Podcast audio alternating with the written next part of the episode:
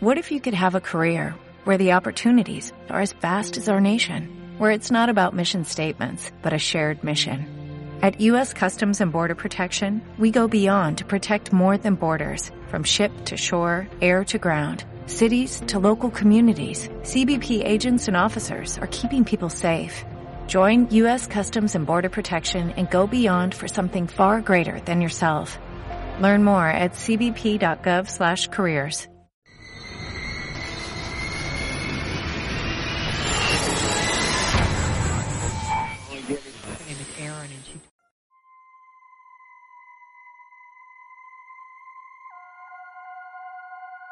Año 2013.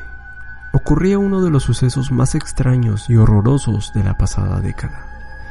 En Los Ángeles, Estados Unidos, concretamente en el infame Hotel Cecil, se reportaba la desaparición de Elisa Lam.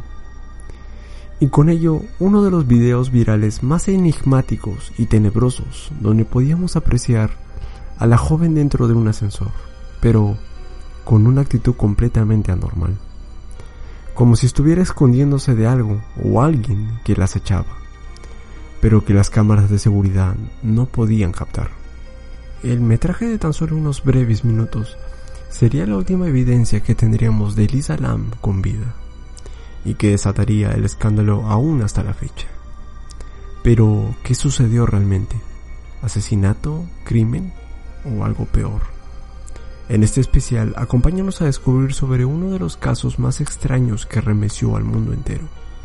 Bienvenido a Sin Ánimo Read Podcast.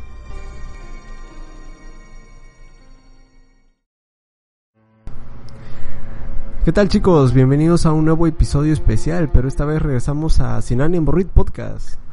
En esta vez vamos a traerles un episodio especialmente en concreto ya que es algo que hemos, hemos alejado un poco de lo tradicional que era Read Podcast, que era terror y misterio. En este caso vamos a ir un poquito más al terreno de asesinatos y crímenes, ya que vamos a ir traerles en semana a semana unos episodios de casos en específico. Y esta vez vamos a empezarlo con uno de los casos más intrigantes y a la vez extraños, que es el caso del, Hotel Cecil, el caso de Elisa Lam. Un video que hace en el año 2013 fue divulgado en internet y se veía una joven en un ascensor. extrañamente se entraba y salía del ascensor viendo como si algo la acechara. Pero antes de platicar un poquito más de este video, esta vez no me encuentro solo. Primero me presento, soy aquí Lucho, presentando Sin Ánimo Podcast y también nos acompaña el, la señora Chagua. ¿Qué tal gente? ¿Cómo están? mucho gusto para las personas que nos escuchan por primera vez y para los que ya son recurrentes, ¿no? También de, igual manera, agradecerles siempre por su preferencia y por escuchar estas cosas que los hacemos con bastante cariño. Sí, sí, sí. También está aquí el señor Negrín. Hola, ¿qué tal? Soy el negro. Ya me estaba preguntando a quién nos va a presentar porque ya comenzó a hablar del, del tema. yo, yo por eso me mantuve en silencio, loco, así, silencio sepulcral. Va a pasar el contexto, negro. ¿A, quién se acuerda de nosotros? Estaba pensando. Ah, sí, fue de avance.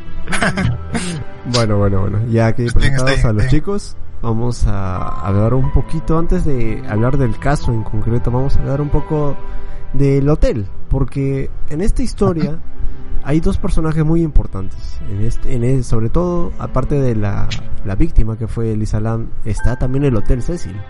El Hotel Cecil tiene un pasado, si bien en sus mejores épocas fue uno de los hoteles más lujosos de Los Ángeles, ubicado en Estados Unidos, también aparte luego de la crisis, creo que si no recuerdo fue el crack el que sufrió y hubo una terrible economía en Estados Unidos donde el hotel decayó completamente, tenía eh, las habitaciones prácticamente servían de alojamiento para cualquier persona que pudiera pagar aunque sea unos dólares para poder pasar la noche ahí.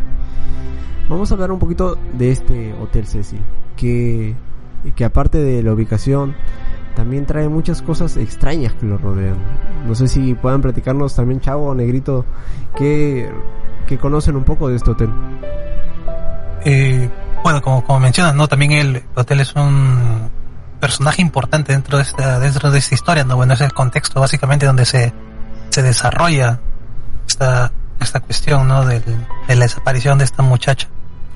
Y hay que tener en cuenta también la zona en la que está ubicada, ¿no? O sea, la zona que se le denomina como Skid Row, que es una zona altamente peligrosa en, Los Ángeles, ¿no? Y está en el centro de, Los Ángeles, ¿no? O sea, para la época en la que este hotel fue construido, eh, era el centro, digamos, mm, lujoso. Era como, como decir, ¿no? Acá igual el centro de Lima, una vaina así, ¿no? Bueno, hablando de la, distancia que queda acá, aunque también incluso el centro de Lima también es bastante peligroso, o sea, comparado con, con otras zonas turísticas, digamos, ¿no? Que están más, eh, más alejados del centro. Y, o sea, ese, lugar, este Skid Row, es, es hogar de, de bastantes indigentes, ¿no? O sea, es como que hubo, un tiempo en el que la, la, policía y bueno, el gobierno en conjunto hicieron una especie de operativo, ¿no? Para mantener a toda esta gente dentro de este distrito que que sí es, es bastante grande, ¿no? O viven como 10.000 indigentes, según lo que, lo que contaban, ¿no? Porque vale recordar que para hacer este, este capítulo especial, ¿no? También hemos recorrido a ciertas fuentes que teníamos por ahí, básicamente Netflix, que tiene un, un, documental. No, está muy interesante, chequenlo, ¿no? Eh, es muy, muy, muy entretenido. Y si no, entonces ahí podíamos observar esta, esta cuestión, ¿no? Que, que el, el, ambiente, digamos, a donde había llegado esta persona, que era de Canadá, ¿no? Elisa Blanc, eh, no era precisamente un lugar agradable, ¿no? Claro, estamos hablando de un lugar, bueno, ya lo, en el siguiente vamos a hablar un poquito más de cómo fue la travesía de Lisa Lam para ir justamente al Hotel Cecil. Pero sí, como menciona Chavo, es el, el ambiente donde está en el... Supuestamente ella pensaba que al llegar al centro de Los Ángeles, pues uno relaciona completamente a Los Ángeles con Hollywood, eh, las estrellas, o sea, un glamour como tal. Pero el Hotel Cecil, ubicado al centro y como dices, en, cerca de Skid Row, es completamente otra cosa. Es un lugar donde viven gente vagabunda, gente que perdió su hogar. Negrito no Ahora que mencionan, que, que, mencionan, ya me tocaba igual, ya, sí. ya comencé. Ahora, cuando mencionaron lo del ambiente de, de Cecil, yo realmente no sabía nada de este caso. Creo que ustedes dos ya más o menos lo sabían cuando dijeron, ah, vamos a hablar de esa vaina. Eh, más bien mi primer contacto con toda esa historia fue exactamente el documental mencionado de, Netflix. Eh, la primera impresión que me dio es de que me hizo acordar mucho a la descripción de, del Overlock, que es una es un hotel ficticio de, de, del libro y la película de El Resplandor, que es así como bueno, por lo menos la descripción que le da la misma, la misma serie, que es esto, la junta de, un montón de, de, maldad que hay dentro de ese, de ese mismo hotel, donde ha sucedido asesinatos, suicidios, violaciones, esto, drogadicción, una, una fusión de, de muchas cosas malas que ha cargado al, mismo hotel, que lo ha vuelto una especie de, de ente que llama a, a esas tragedias que suceden dentro Obviamente esto, el Overlock eh, eh, es ficticio y, es otra cosa, pero me hizo mucho recordar a, eso, el, Cecil, porque realmente ha pasado demasiado ahí. O sea, aparte del caso que nos relata esto, la, el documental, están esto, bueno, ya hice mi, mi pequeña investigación también por mi parte. Excelente.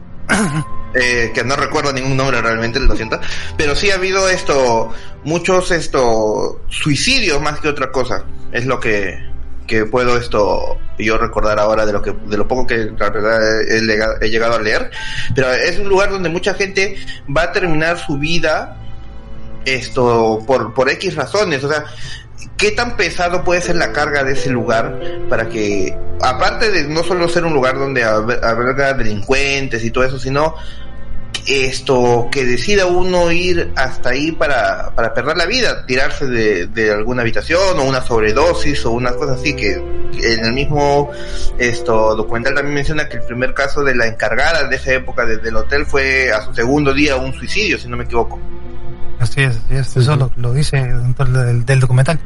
Y aparte, como tú dices, no, o sea, ¿qué, ¿qué es lo que motivará a la gente, no, para realizar ese tipo de cosas en este, en este lugar, no? Es como que mm, es un lugar propicio, o sea, si vemos las dimensiones del hotel, es un hotel con muchísimos pisos, o sea, es, bueno, suena feo, pero que ya no es normal que la, que la gente quiera ir a ese tipo de lugares como que a ponerle fin a su vida por algún motivo, ¿no? Como tú mencionas. Y De hecho, ese, ese hotel, o sea, bueno, ahora que, has mencionado la, la encargada, ¿no? No simplemente se ha mantenido así porque haya querido, ¿no? O sea, sino que había una orden, digamos, directa del, del condado, o sea, es una cuestión ya más política y tal, que están obligados, digamos, ¿no? A que mantengan estos precios muy bajos para ayudar a la gente de los alrededores, ¿no? Que justamente, como decía, es un lugar peligroso, es un lugar donde cuenta con una cantidad exorbitante de indigentes, entonces es, eh, les da el asilo, ¿no? Que, necesitan por un costo bajo, ¿no? Y eso también los, los, los, ponen aprietos, ¿no? Porque cómo puedes hacer, digamos, el hotel más atractivo para turistas y que tiene este tipo de, de reputación, ¿no? O bueno, tenía hasta ese, hasta ese tiempo.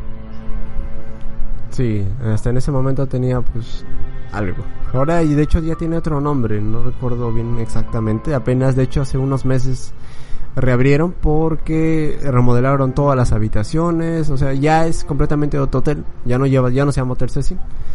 Pero igual. Lo, vendieron. Claro, ajá. Pero remodelaron todo. Y ahorita, pues, igual, la leyenda, igual el mito y todo lo que pasó, el hotel. La estructura queda, pero pues todo el recuerdo queda en memoria de cada una de las personas que aún viven ahí. De hecho, había un asesino que se llamaba Richard Ramírez. Era un asesino en serie que se hospedaba en el hotel Cecil. Ya lo recordé. De hecho, ahorita porque el negro andaba comentando eso, lo recordé. Y eh, enfocándolo oh. como resumen, podríamos concluir que el hotel guarda quizás una energía negativa que hace que las personas eh, se hospeden ahí o quieran exclusivamente llegar a ese hotel para quitarse la vida.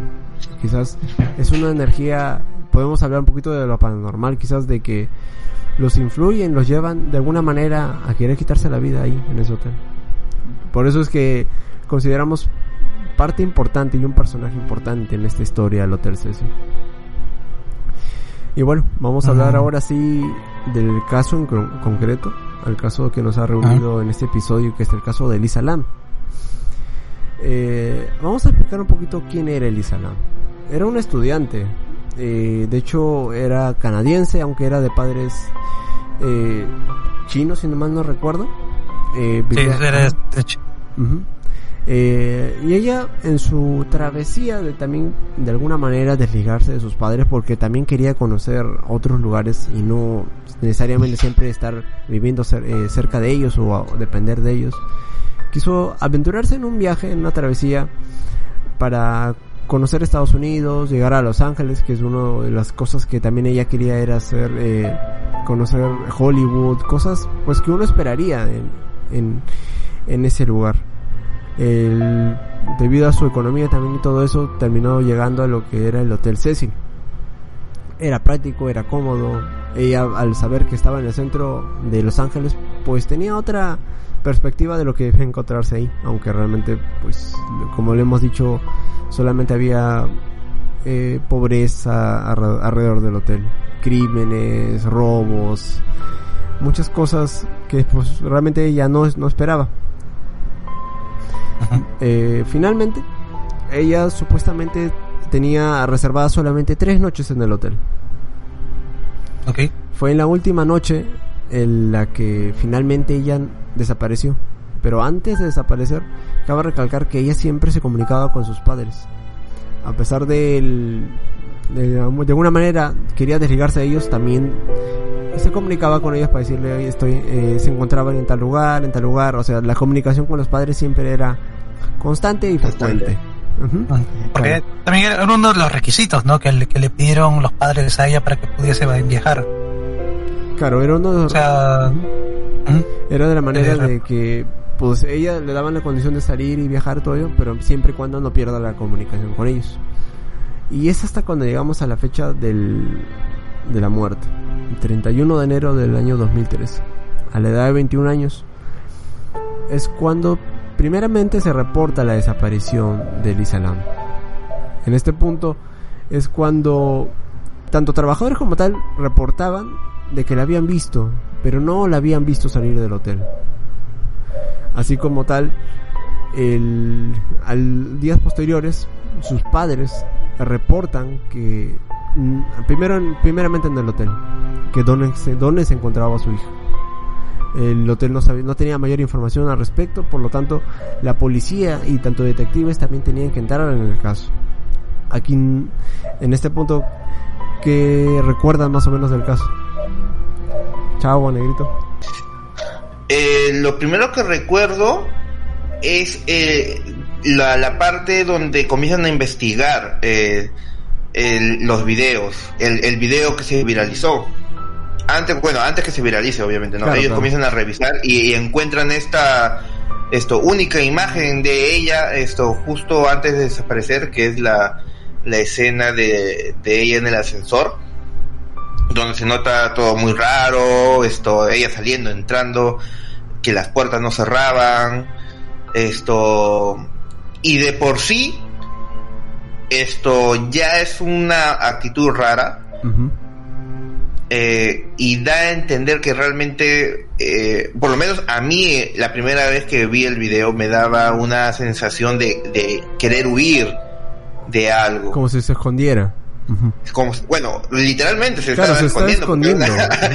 hay una parte donde ella como que se va a una esquina y como que tantea que no, no, no hay nadie. Esto. Y realmente en ese punto de la historia había esto mucha idea, por lo menos de mi parte, o supongo que en ese momento, eh, de que había una, una segunda persona, ¿no? Un, asesino, un culpable realmente.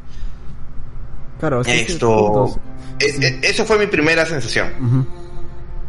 Luego ya esto vemos eh, eh, esto de la viralización del, del video, la búsqueda de, de, las pruebas, esto, la forma en que actuó la policía buscando en todas las habitaciones, esto la, la idea esta de que pudo salir del por la ventana si no me equivoco en la escalera de emergencia. Eso también siendo sincero a mí me pareció muy muy obvio ahí. No sé si, si, en el documental lo pintaron de esa en el de Netflix lo pintaron de esa manera pero a mí me, pareció muy obvio que obviamente salió de ahí y subió arriba porque si no nadie la vio irse del, del, hotel, no creo que descienda tantos pisos para, para bajar, era creo que me parecía más fácil subir. Ya que luego ellas comprueban que estaba en el piso 14 del edificio. Entonces, para, para llegar al, al sótano, porque vieron que en la, en la placa del, del, del elevador, cuando tú esto presionabas, la luz del, del piso que tú estabas no prendía entonces de ahí se fijaron que estaba en el piso 14 o 13, si es que no me equivoco. El 14, el 14. El 14. Entonces era más fácil subir que, ir hacia abajo, ¿no? Entonces esto, obviamente luego dijeron que sí, estuvieron rebuscando ahí y todo eso, pero por lo menos ahí, en, ese momento, en la primera impresión, para mí siempre, siempre fue, busquen arriba, busquen arriba.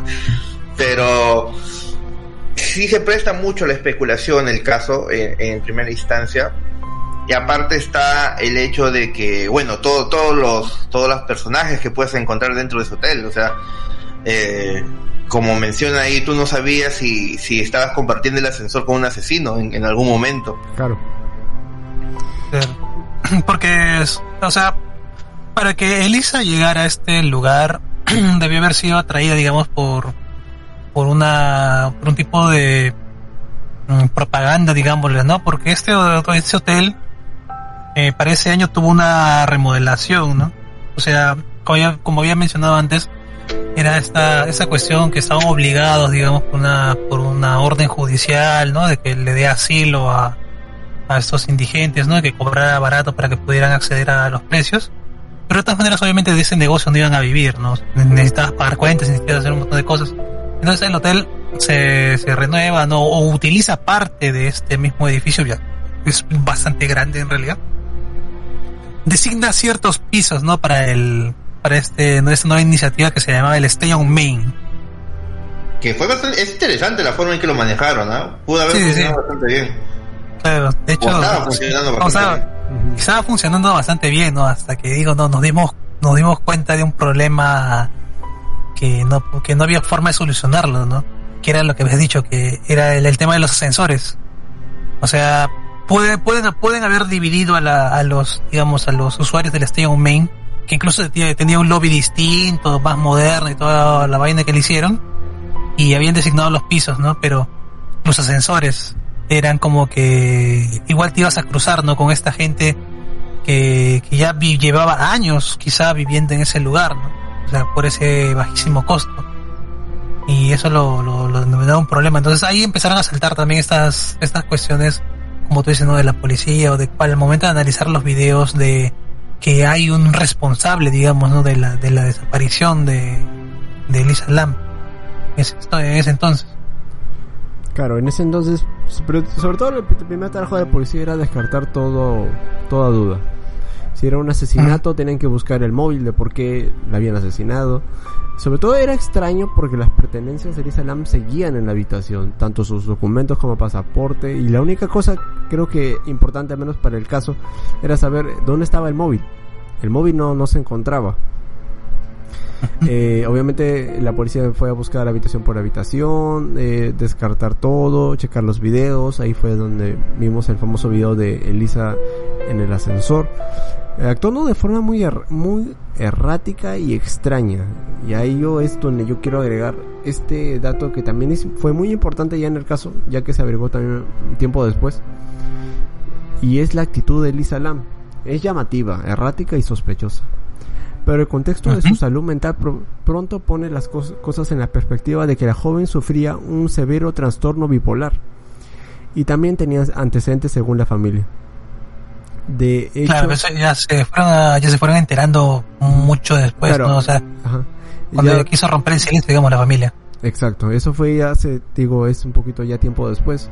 Pero este, estos datos son importantes, ya que tiempo que han pasado unos 13, 14 días de la desaparición de Lam, es que los huéspedes del Hotel Cecil reportaron que el agua tenía un cierto tono, color oscuro, cierto incluso mal, mal olor, incluso la gente que llegaba pues a bañarse o a lavarse los dientes, detectaban que tenía un, un sabor raro y era muy extraño. Se reportaron en la recepción estos tipos de cosas que estaban pasando con el agua, diciendo que alguien de mantenimiento checara los tanques de agua que están hasta en el último piso del Hotel Cecil.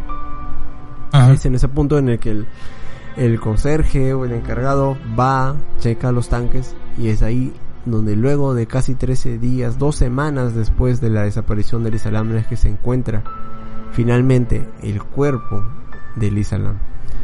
Completamente desnuda, con su ropa flotando y la llave de la habitación incluso estaba también ahí. Claro, y estaba boca arriba, la forma en la que la encontraron. Claro, con el cuerpo pues ya en estado de descomposición, hinchado completamente por las el, entorno en donde estaba finalmente el cadáver. Y es aquí donde pues se estalla todo ya. Finalmente el cuerpo... esa parte me dio un poquito de asquito. O sea, han estado tomando agua de muerto dos semanas. Claro, o sea, ya, ya era extraño y, intrigante saber todo la, el, el, ver el video de cómo actúa Lisa Lam, cómo pone, mover los brazos y todo eso.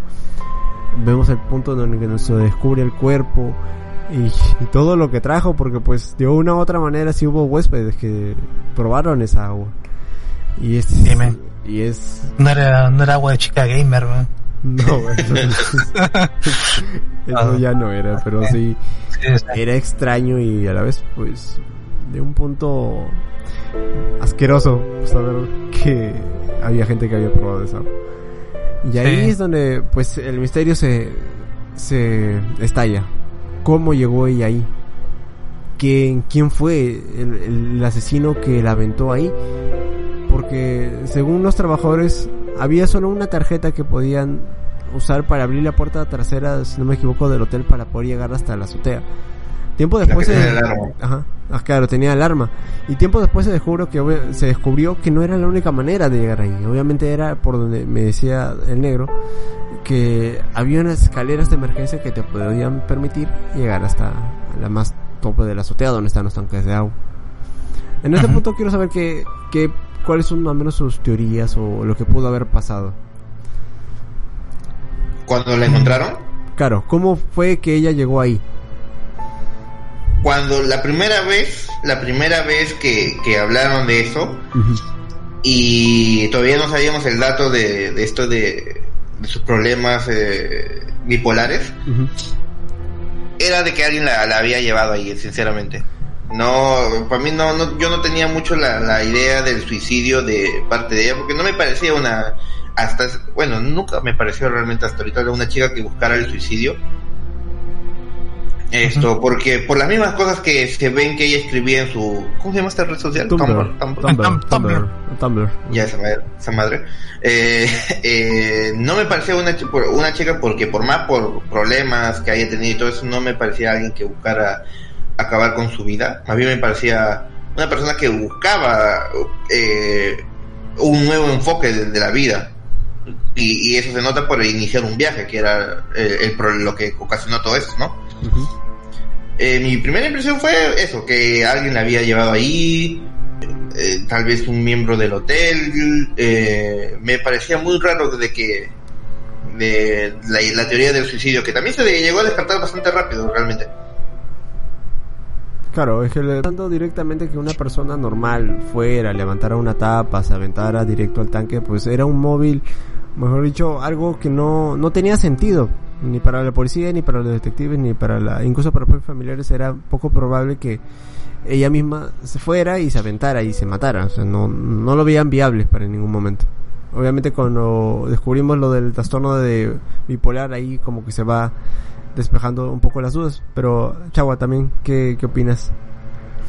hasta hace, hasta hace rato creo que la, la, policía no tenía tantas pistas, ¿no? O sea, porque todo era muy, digamos, todo, todo era muy misterioso, había muchos huecos que rellenar en, mediante la información, ¿no? Entonces ahí es cuando la policía creo que admite, ¿no? Que es necesario la ayuda de la opinión pública, ¿no?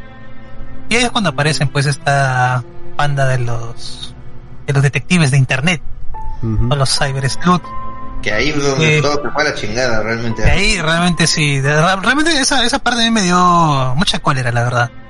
Porque era mucho jugar con, con, el morbo de esta cuestión, ¿no? O sea, el llegar a a involucrarse tanto, digamos, dentro de este caso, o sea, ya, ya tomándolo como una, una cuestión personal, una riña personal, digamos, ¿no? Que, que saltamos al punto en el que empieza a hacerse la autopsia ¿no? Y todo el mundo está, ahí expectante, ¿no? Esperando el, resultado final.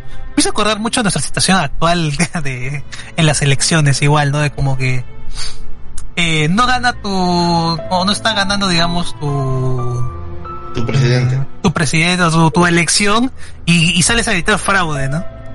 Entonces, más o menos eh, me, me pasó esa, esa, me dio esa sensación cuando, cuando finalmente después de tres, cuatro meses más o menos creo que terminaron de hacer la, autopsia porque ellos mismos dijeron, ¿no? Que este no es un proceso, bueno, la policía mejor dicho, este no es un proceso que se pueda hacer de la noche a la mañana, ¿no? Eh, tiene que hacerse de manera meticulosa, se tiene que ser bien, sobre todo por todo lo que había involucrado en ese, ese momento, ¿no?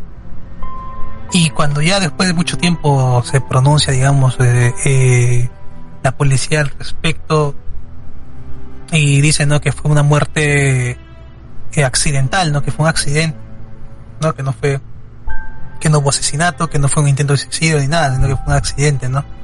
Entonces la reacción de estos este, detectives del internet, o sea, fue de, esa, esa misma sensación de, que es un fraude, ¿no? O sea, de que qué cosas están ocultándonos, ¿no? De por qué esto, que el otro, que no puede ser posible, ¿no? Que, pueda ser así. Que, o sea, no, no, no, no concebían esa, esa idea, ¿no? porque si bien es cierto, digamos, eh, la, la, verdad de cómo se, se, termina de resolver este, este caso, ¿no? O sea, la gente no le, no le cundió, no, no le vaciló porque ellos eran como que los conspiranoicos, ¿no? O sea, aquí debe haber algo más, ¿no? Algo nos están ocultando. De que, de que no hay forma de que, de que no haya un asesino, ¿no? O sea, quiero saber quién es el, el, el asesino, ¿no? Alguien debió haber lo hecho. O sea, creo que más, más chocaba, digamos, con el orgullo de cada uno de ellos, ¿no? O sea, porque habían puesto sus teorías, le habían dedicado tiempo y toda la vaina y como que al final eh, la verdad o el resultado era más simple de lo que parecía. O sea, te dejas esa sensación ¿no? de derrota, de que, de que no, no debió haber sido así, ¿no? y le siguen buscando los tres pies al gato, en sus propias investigaciones y tal, ¿no?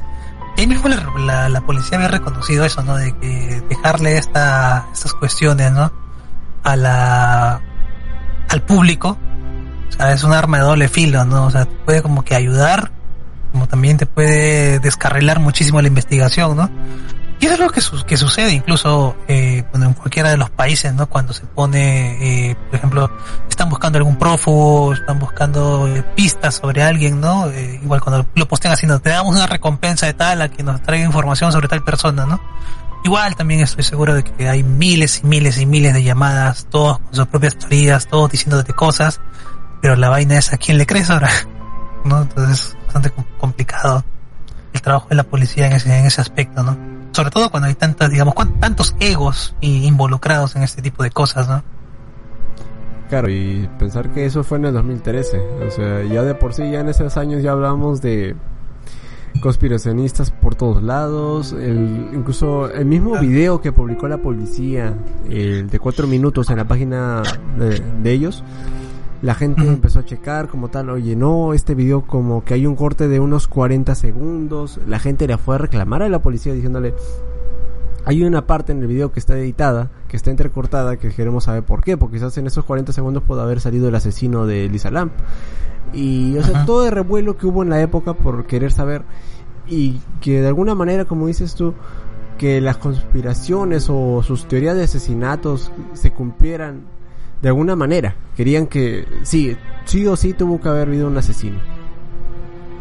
Sí, eh, eso de ahí, ¿no? Corroborar la validez de estas, de estas personas, ¿no? O sea, o sea, se habían involucrado tanto, de una manera tan sí, ya se lo habían tomado, tomado casi muy, personal, y, de una manera muy poco ética, ética, también, porque, o sea, no estaban considerando, digamos, cómo se sentía la familia tampoco en ese momento, ¿no? O sea, era un caso que había sonado bastante. Pero haciendo un, haciendo un paréntesis, o sea, ¿qué, qué, consideran, ¿qué consideran ustedes? O sea, si este, este caso lo han tomado así de una manera tan grandi, grandilocuente, ¿por dónde se ha desarrollado? O sea, porque el Cecil era una, una cuestión así de que tiene un pasado extraño, ¿no? Porque quizás si es que no hubiera sido en este lugar, mm, hubiera sido como uno de estos casos asesinatos que se resuelven, digamos, de manera constante, ¿no? O sea, no todos los casos así de asesinatos terminan en televisión o con ruedas de prensa, ¿no? O sea, ¿qué, qué opinan ustedes? O sea, ¿depende del lugar realmente? ¿O eh, es por... Como, ¿Qué es lo que ha llevado, digamos, esto a hacerlo tan mediático? Yo, en mi opinión, influye varias cosas en ese mm. caso. Eh, primero que nada es la edad de, de la... De, de la chica, ya se me olvidó su nombre. Elisa Lam. Elisa Lam, Elisa Lam. Eh, influye mucho el caso porque hacer una persona de, bueno, en ese momento 21 años, esto, era una persona activa en redes, que hace que la gente que se involucró en ese momento, que eran eh, youtubers que recién estaban comenzando, o jóvenes igual que estaban en redes, entonces empatizaban muy bien con ella por ese, por esa brecha de la edad. Entonces, primero crea una relación de, ah, yo me identifico con ella porque yo también quisiera salir así y todo eso. Y los pensamientos que ella misma publicaba en sus redes sociales que la, que la gente pudo luego esto verificar, leer y ahí esto entablar digamos un vínculo.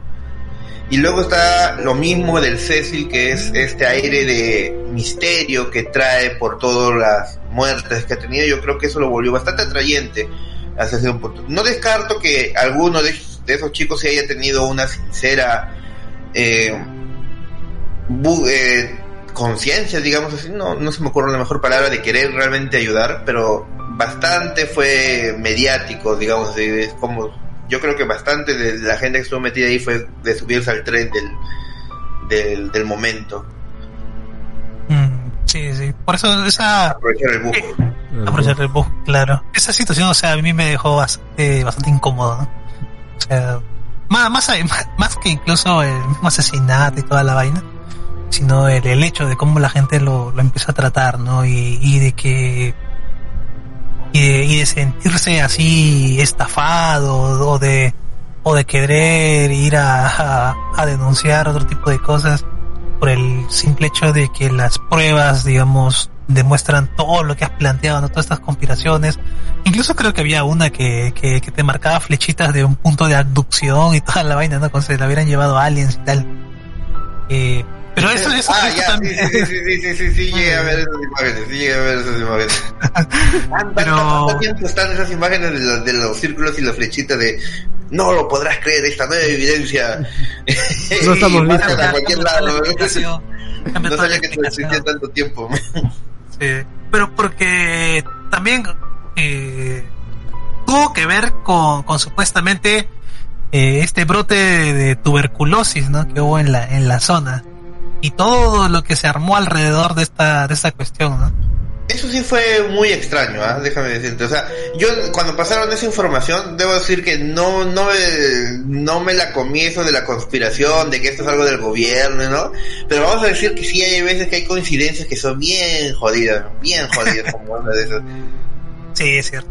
O sea, era, era el nombre de la chica dando la vuelta, o sea, más, más, ¿qué, qué, quería? Se la pusieron muy fácil a, a, los youtubers. A, los conspiranoicos, sí, eh, la, la, prueba Lam Elisa, ¿no? Que era la prueba de tuberculosis, que supuestamente ella, bueno, la, la teoría iba más o menos así, ¿no? De que supuestamente ella era un arma biológica, ¿no? Para eliminar la, la población de indigentes, ¿no? Y que se contagiaran todos de tuberculosis entonces, como ella sabía demasiado, tuvieron que eliminarla, ¿no? Entonces, por eso es que los videos se por eso es que el video se editó. Porque si, alguien de los que nos está escuchando ha visto el video, o de repente va a ir a ver, va a ir a verlo, y va a notar que supuestamente donde se marca los segundos, donde se marca la fecha, eh, está borroso, ¿no? O sea, no, no está sé, está como que tachado, una vaina así, ¿no? Eh, pues por eso es que, que, se generaban esas, esas cuestiones, ¿no? También eran los reclamos iban por ahí, ¿no? De que por qué habían editado el video, que, intentaban encubrir, ¿no? Seguramente aparte, estaban... aparte de que estaba borroso, esto, o sea, estaba borroso, pero de todas maneras podías identificar los números, un poco. Entonces la gente puso un contador ahí, esto, para ver el tiempo y sí había secciones que se saltaba, unos 30 segundos, 40 segundos, creo hasta un minuto, creo casi un minuto creo que se saltaba. Y supuestamente en, ese minuto se llegaba a ver al verdadero culpable de todo este asunto. Sí, porque supuestamente en una parte creo que también se ve muy, muy, muy raro como que dice supuestamente un, pie que no era de ella, ¿no? Porque ella estaba como que creo que en zapatillas o en sandalias, no recuerdo, y se ve un, un, zapato, dicen, ¿no?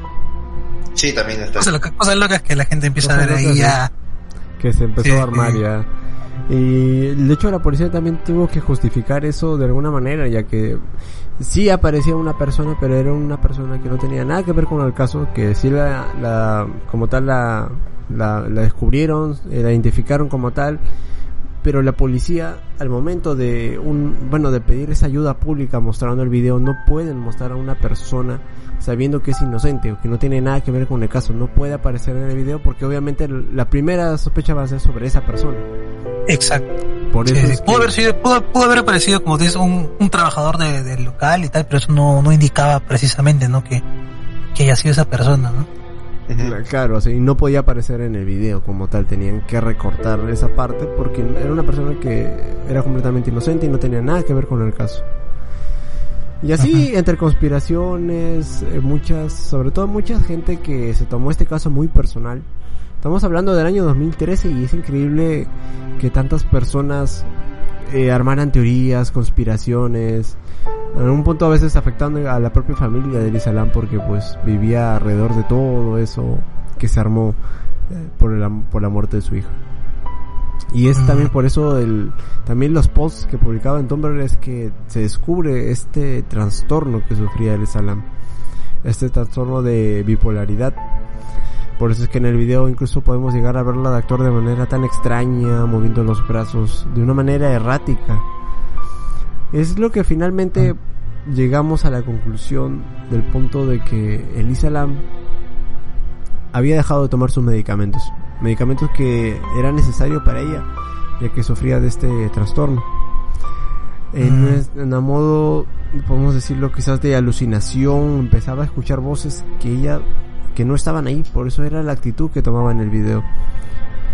En un punto es en el que se llega a subir a la, a la azotea, de que realmente no es nada complicado. De hecho me puse a, a buscar a una persona, de hecho también era un chino, eh, que le entró la duda, dijo si realmente era complicado llegar al, a la azotea.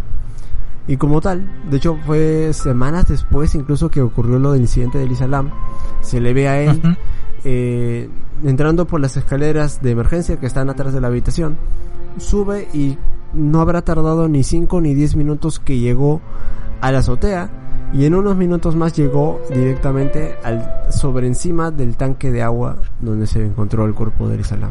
No le tomó ni 15 minutos estar ahí arriba, o sea que realmente el Isalam en el momento de sufrir ese, ese, accidente, porque de hecho la causa de muerte fue ahogamiento eh, accidental, que eso habrá sido en su momento, finalmente se puede decir que estuvo en una época, eh, estuvo en su momento de delirio, quizás escuchando como, ese, como les digo, esas voces, sabrá yo, yo, lo, yo lo entendí como que, eh, bueno, esto le da, bueno, si no me equivoco, eh, mencionan que su hermana luego de un tiempo, esto comenta, la, la hermana de Elisa, eh, que ella tenía estos episodios de que alguien la perseguía, de que tenía que escapar y que claramente se ve eso en el, en el, en el video del asesor, pero obviamente no había nadie real, era un producto de estos trastornos que ella tenía.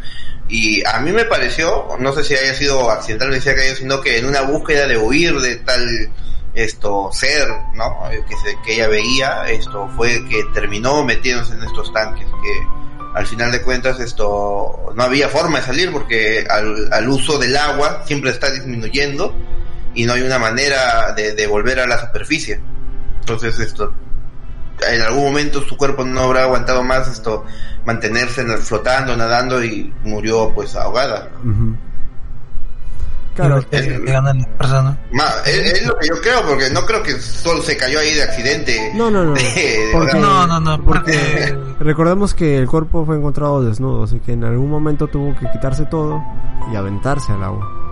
O sea, por ese trastorno, como dices, eh, que se, quizás se sintió acechada por alguien y en el momento de delirio qué habrá pasado por su cabeza o en ese momento para pues desnudarse completamente y aventarse al tanque para esconderse para sentirse a salvo o segura qué piensas porque incluso incluso esa esa cuestión de, de, por qué se le encontró desnuda o sea tiene también sus explicaciones no y eso también lo, lo dejan en claro en, en la autopsia en toda esa vaina.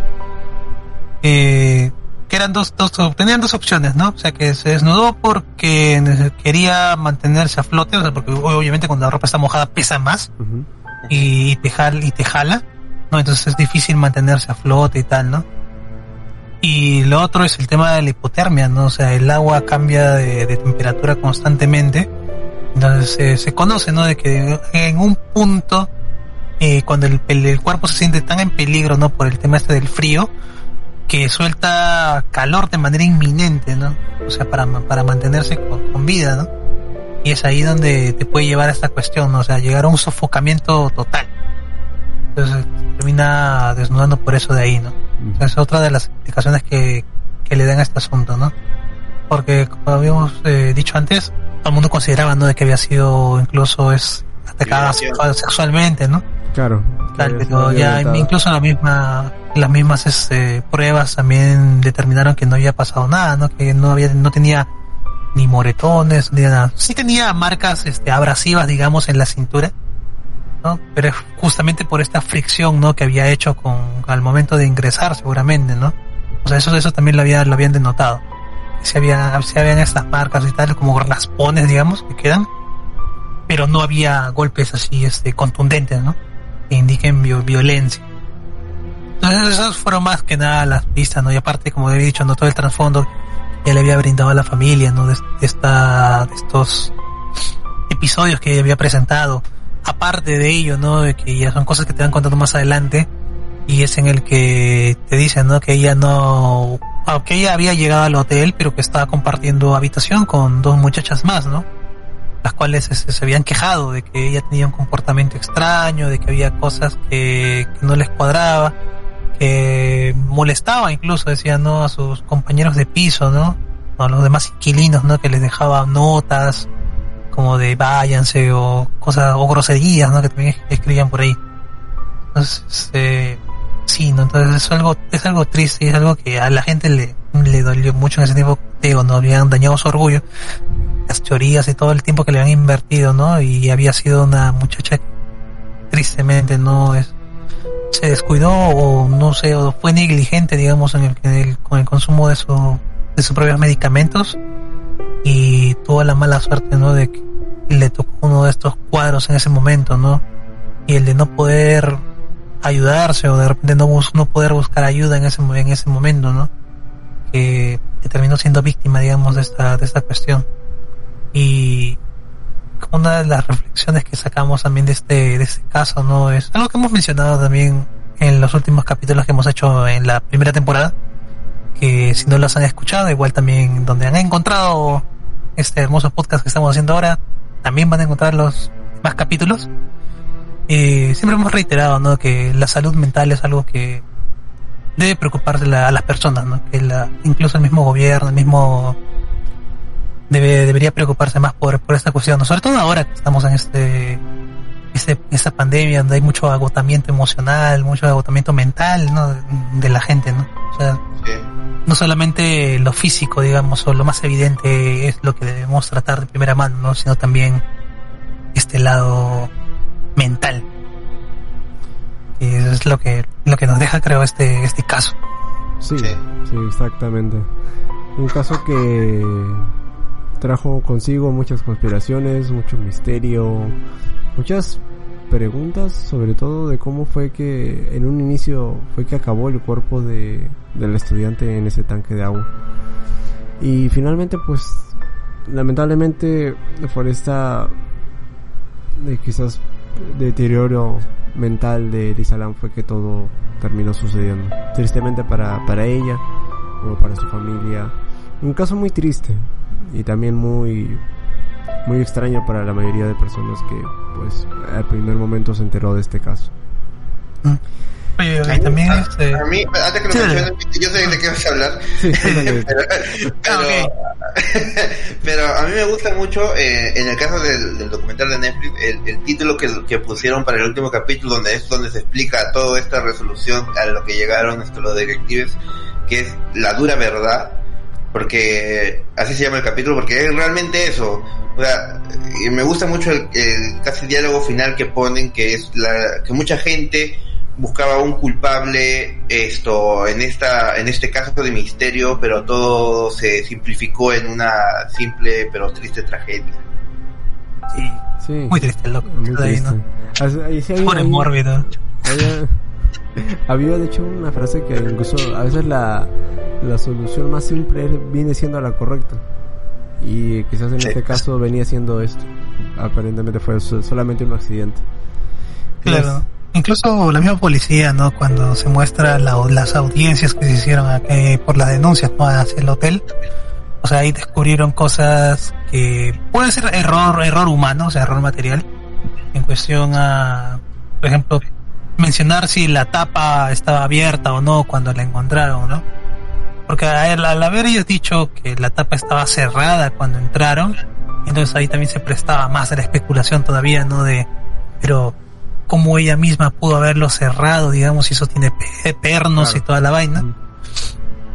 Y luego en, dentro de la audiencia, cuando se toma, digamos, la declaración, y eso tiene, es una declaración jurada, no tiene peso. ¿No? Dijeron que efectivamente habían encontrado abierta, ¿no?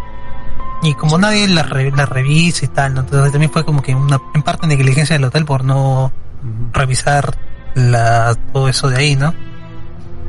Lo, lo que otra cosa de, otra cosa triste de eso fue no como que los policías al haber buscado en el techo con, incluso con los perros y toda la macana que no haberla encontrado no en ese tiempo de repente todavía estaba con vida y simplemente le pasaron de, de, largo porque no se hizo quizás una investigación adecuada o no se les ocurrió digamos no que estuviera en el en el pozo una vaina así no Entonces, sí quedan bastante, digamos, cosas por las que arrepentirse, ¿no? Cada, uno eh, de los involucrados en ese lugar, ¿no? Y también está el, la falsa acusación que le hicieron a este este cantante de heavy metal, ¿no? El Morbid. Amor. sí. Que si hay, una verdad, si hay una víctima en todo este caso es él. Sí, él, él, él, sí es una, es una víctima más, como dicen, ¿no? como, como de la reflexión. El, al final de su historia, ¿no? Que brevemente era era, sí, era un cantante de heavy metal porque él mismo menciona que desde ese incidente ya no volvió a hacer música ni nada, o sea, su vida cambió totalmente para mal. Eh, en parte por esta, por esta cuestión, ¿no? Por estos, como digo, estos detectives del internet, ¿no? Que, que al encontrar supuestamente este video en el que él sale que mencionando que estaba en el Hotel Cecil, no, y que sí, efectivamente, o sea, él comprobó que sí estuvo ahí, pero no en el año en el que pasó el incidente, ¿no? Él estuvo un año antes de que todo eso sucediera, ni siquiera ni, ni conocía a la muchacha. Y, pero, ¿a qué, ¿a qué punto puede llegar el acoso, o sea, de la gente, ¿no? Eh, dicen que le llegaban mensajes amenazadores, amenazantes, ¿no? De, de, que le iban a matar, de que de mensajes que lo estaban inculpando y todo todo lo que sucede en internet, incluso a día de hoy, ¿no? Incluso ahora creo que pasa más, ¿no? este, este, este, ciberbullying que se le hace a la gente, ¿no? El acoso. Ahora tiene nombre, ¿no? Ahora tiene, nombre, ¿no? Sí. El, acoso que se le hace a estas personas, ¿no? Y es muy triste cómo termina su historia, como dice, ¿no? Ya no volvió a hacer música, nadie se disculpó con él, incluso después de haber demostrado efectivamente, ¿no? Y haber y haber cerrado el caso, digamos, con la policía, eh, él lo dejaron ahí de, de lado, ¿no? Siempre, nunca se limpió su nombre. Igual él también tuvo ese, ese tipo de, de, problemas, ¿no? De saber lidiar con la ansiedad, con todo eso, que incluso intentó matarse también en alguna ocasión. Sí, eso me, eso me dio pena. Y sí, a mí también me dio pena. Entonces, es ahí cuando, cuando salió esa historia de él, o sea, me indignó más todavía el, el tema este de los, de los youtubers, eh, que estaban buscando simplemente la polémica, ¿no? Dejando de lado, como tú dijiste, ¿no? Había gente que, que, sí, bien intencionada, ¿no? Estaba tratando de descubrir la verdad. Por el bien de la gente, por el bien de la familia, quizás, ¿no? Para darle su apoyo y saber, eh, un poco más acerca de este caso, ¿no? Pero, o sea, él como que fue el daño colateral, ¿no? O sea, tuvo la mala suerte de que el algoritmo en ese tiempo cuando él cuando, cuando estuvieron buscando cosas sobre el Hotel Cecil apareciera el video de él, ¿no? Bueno, aún el algoritmo de YouTube es una mierda. Sí, incluso a día, de hoy también el, algoritmo de YouTube también es una mierda, no la culpa de, de, estas cosas, ¿no? O sea, arruinarle la vida a una persona de esa forma, no hay derecho, no hay derecho. Una, una más de las víctimas de que deja este caso de, del Hotel Cecil. Y hay más, y así como, así como la historia de Lisa Lam también hay más más casos todavía que se han reportado en ese hotel, así que quizás en algún momento traigamos otro otro caso también de este hotel. Eh, como ahorita estaba incluso estaba revisando era el caso también de Richard Ramírez, que era así, era un asesino en serie que se hospedaba en ese hotel. Así que quizás en Creo que lo mencionaron o es otro caso. El del que, un periodista. ¿Cuál? ¿Cuál también mencionaron un caso así rapidito en el documental de, de, Lisa eh, sobre un un asesino que venía desde desde Rusia creo. O algo así que que se, mataba este bueno mataba mataba, mataba, gente, gente, en general no no había no había un digamos una constante. Un tópico, a decir. Un tópico, una, no sé, un... ¿Cómo se le dice? No había ¿Un una... Patrón? Un patrón, ajá, exacto. No había un patrón exacto, ¿no? Pero sí, lo mencionan brevemente, ¿no? El, el, caso de este tipo que, que luego en la, en la, el, ¿cómo le decían? El, uh, lo investigaremos. Se viene ya. Pronto nuevo capítulo. de, de, pronto nuevo capítulo de este, este arco, el arco de los asesinatos.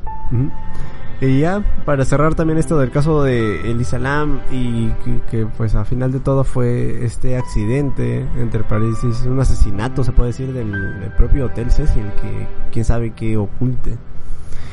Es ya, y ahorita justo ya para cerrar también, como les decía. Acabamos de decir que no, no hagamos conspiraciones y lo primero que dices es esto.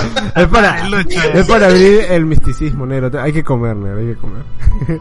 y bueno, es que quería dar, justo dar pie para este, esta nueva, estos episodios especiales de Cine Morrit Podcast y es que se van a venir eh, episodios concretamente de casos en específicos, pues de crímenes, asesinatos. Ya poco a poco irán viendo estos casos que iremos presentando y finalmente pues concluir con que lamentablemente este caso del Elisa Lam dejó muchas víctimas aparte de las familias, aparte obviamente de la propia Elisa. También del caso del cantante. Eh, muy triste la verdad. La verdad que es un caso que en su época dejó muy extraño y perturbado a todos, gente que se lo tomó muy personal, pero que finalmente fue este deterioro mental de, la, de la propia chica. Así que, como dice la chagua, la salud mental es muy importante, chicos. Si tienen o necesitan ayuda, busquen a alguien de confianza siempre. Y no se queden solos. Créeme que a veces la mejor solución siempre es a veces buscar a alguien de confianza, incluso tu propio familiar o un amigo o algo pero no, nunca, no te quedes solo. Busca siempre ayuda de eso. Es cierto. Lo importante es reconocerlo. En primer, lugar. No, es, lo más difícil. Es el primer gran Es lo más difícil. Pero bueno. Bueno, ahora sí, nos despedimos ya para cerrar esto. Eh, negrito, de despedida. Eh, chicos, un placer estar esto con ustedes hablando de este tema. Realmente eh, me, me pareció bastante interesante este nuevo aire que le vamos a dar al podcast, por lo menos en esta sección de, asesinatos y crímenes, porque siendo sincero no me da tanto miedo como el paranormal.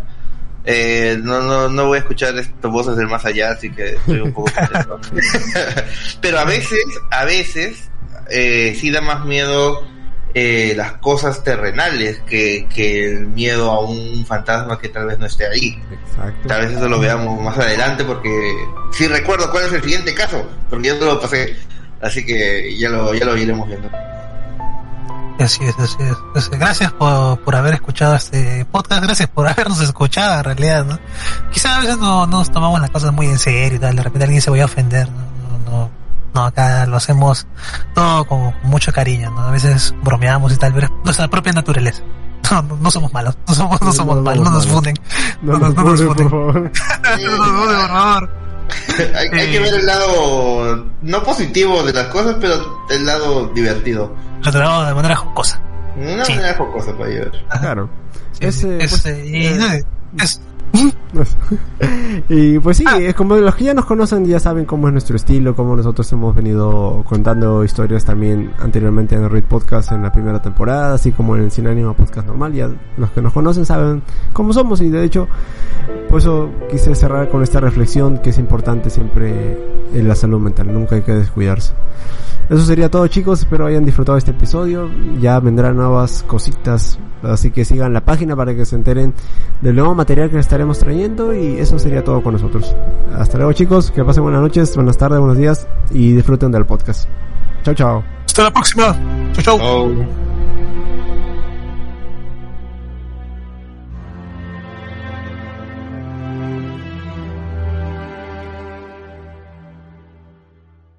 As a new Western Union customer, you can enjoy a $0 transfer fee on your first international online money transfer. Send money to your family and friends back home the fast, easy, and reliable way. Visit westernunion.com or download our app today to get started, and your first transfer fee is on us. FX gains apply, not available for credit cards and transfers to Cuba. Services offered by Western Union Financial Services Inc. and MLS 906983 or Western Union International Services LLC and MLS 906985.